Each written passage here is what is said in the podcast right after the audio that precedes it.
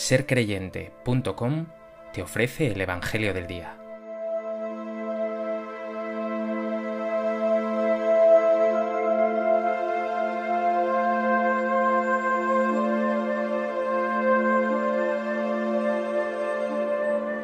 Del Evangelio de Mateo. En aquel tiempo dijo Jesús a la gente, El reino de los cielos se parece a un tesoro escondido en el campo. El que lo encuentra lo vuelve a esconder y lleno de alegría va a vender todo lo que tiene y compra el campo. El reino de los cielos se parece también a un comerciante de perlas finas, que al encontrar una de gran valor, se va a vender todo lo que tiene y la compra.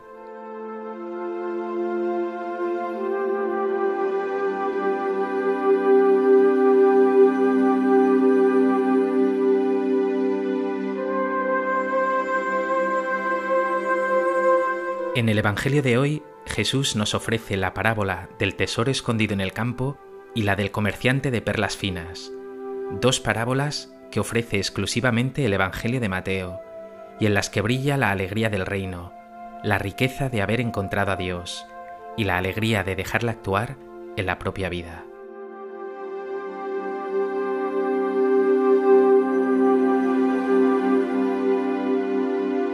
A propósito de este texto del Evangelio de Mateo, me gustaría compartir contigo tres reflexiones. En primer lugar, podemos decir que ambas parábolas, la del tesoro y la de la perla, son parábolas gemelas, no solo porque en ellas hay algo de gran valor que se encuentra, sino por un punto que para Jesús constituye el centro de la parábola, la alegría del hallazgo. Así nos lo dice el texto. El que lo encuentra, lleno de alegría, va a vender todo lo que tiene.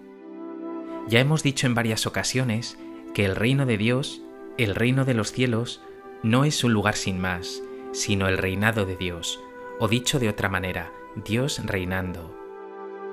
El reino es Dios mismo, su Hijo Jesús y su Espíritu Santo de amor y de paz. Y cuando Dios reina en ti, tu vida se llena de una alegría y de una paz indescriptibles una alegría que sabe a eternidad, inmensamente mayor que nuestras pequeñas alegrías.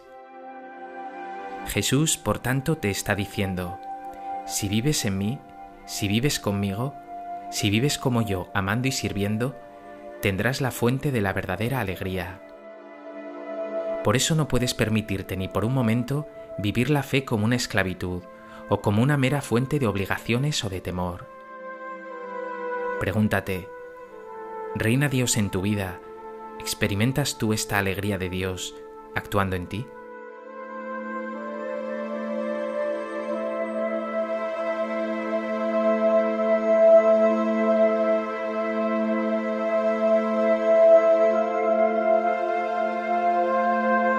En segundo lugar, si hay un elemento que destaca también en estas parábolas, es que lo que se encuentra es algo de gran valor ese tesoro, esa perla son tan valiosos que quienes los encuentran venden todo lo que tienen para comprarlos.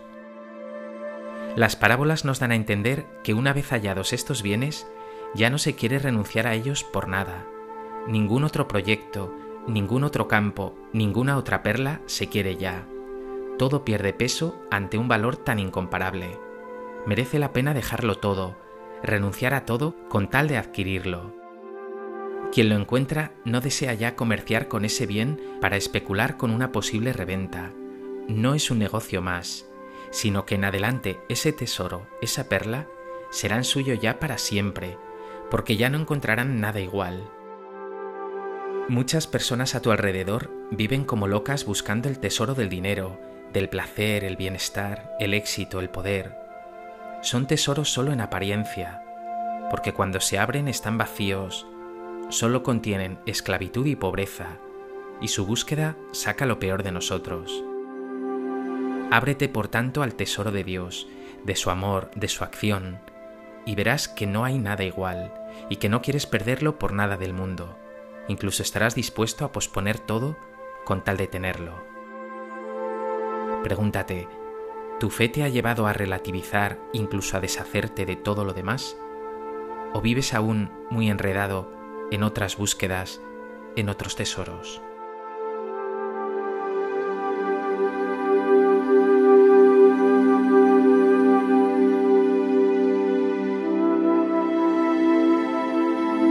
En tercer lugar, quiero que te fijes en este detalle. En la primera parábola, el tesoro es hallado inesperadamente en el campo. En la segunda parábola, el comerciante de perlas finas parece haberla buscado sin descanso hasta que la encuentra. Ambos puntos son muy importantes. Por un lado, Jesús y su reino son una gracia, un regalo que se da porque sí, por amor, por pura gratuidad, inesperadamente. Y seguro que te ha ocurrido, que Él se hizo el encontradizo contigo, te salió al encuentro cuando menos lo esperabas. Por otro lado, como nos recuerda la parábola del comerciante de perlas finas, es vital que estés en actitud de búsqueda, que te dejes transformar por Dios, que te dejes encontrar por Él. Lo dice Jesús en otro lugar, quien busca encuentra, a quien llama se le abre.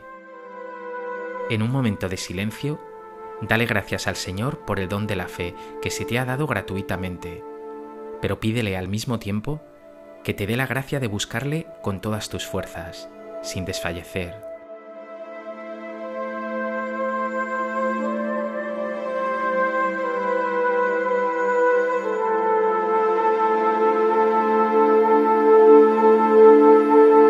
pues que este Evangelio te lleve a sentir esa alegría de haber encontrado el tesoro definitivo, la perla de gran valor, y que consciente de que el reino, el Señor, es el tesoro más grande que puede haber, pongas en él tu corazón.